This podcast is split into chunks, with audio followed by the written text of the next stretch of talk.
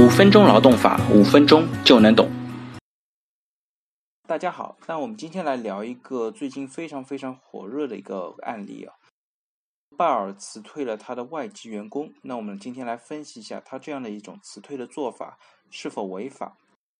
今年三月十六日，网上传闻呢，在北京朝阳区的某澳大利亚籍女士，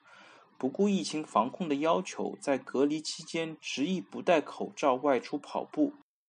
当地的社区工作者呢，对她进行了劝告，她不但不听劝，反而大喊救命。随后呢，这个女士在小区里面跑步锻炼的视频也传播开来，引起了网友们的不满。有识之士表示呢，这个女士是巴尔中国的员工。那三月十七日晚间呢，巴尔中国立即就回应，他一贯遵守经营地所在国的法律和法规，并且坚决支持中国政府和民众的抗议行动。对于网上流传的视频呢，在第一时间进行了核实，经查，涉事人员的确是拜尔的员工。对于这件事情呢，公司已经根据相关的规定对这个员工呢做出了辞退的处理，立即生效。那看到这边呢，对于劳动法相对比较了解的同学应该会有这样的一个疑问：那公司是根据什么样的规定来解除这个员工的劳动关系的呢？我们可以看一下《劳动合同法》第三十九条规定，用人单位不需要支付经济补偿金而单方解除劳动合同的情形呢，呃，规定了有六项。那它包括在试用期里面证明不符合录用条件的，严重违反用人单位规章制度的，严重失职营私舞弊给单位造成重大损失的，与其他单位建立劳动关系对工作产生重大影响或者拒不改正的，因为欺诈胁迫趁人之危导致劳动合同无效的，或者是被依法追究刑事责任的。那我们乍一看呢，这位澳大利亚籍的女士并不符合。以上六点的其中一条，看起来用人单位对她的解除呢，似乎是没有相应的法律依据的。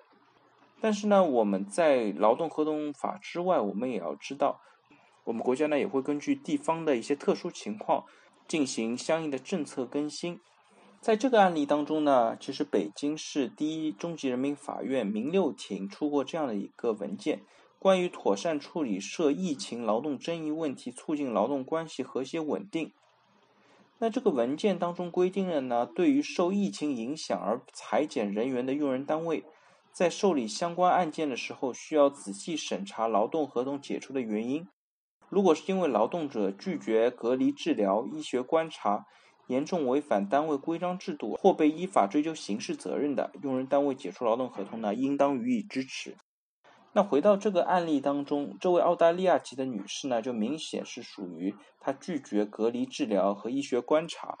对于这种行为呢，她已经触犯了中国的相关的法律法规。用人单位根据自己的规章制度对她直接进行解除劳动合同的做法呢，也并没有什么不妥之处。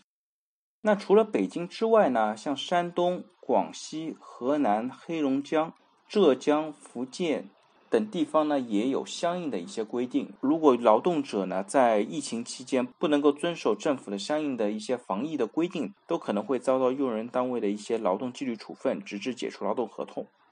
对于这样的判例呢，法院也是予以支持的。因此呢，企业员工在疫情期间也应当严格遵守政府隔离规定等防疫防控的措施，否则呢，企业也有权依法解除劳动合同。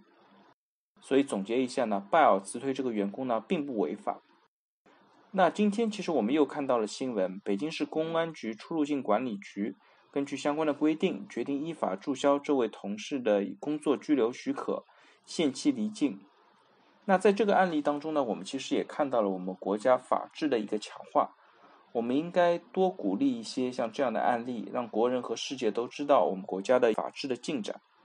好了，似乎有点扯远了。那疫情虽然可怕，但是呢，在政府和人民的共同努力下，整个的疫情呢已经在渐渐趋于好转。那最后再督促一下大家，在疫情期间呢，我们每个人必须遵守国家的相应法律法规，做好一个人应尽的义务。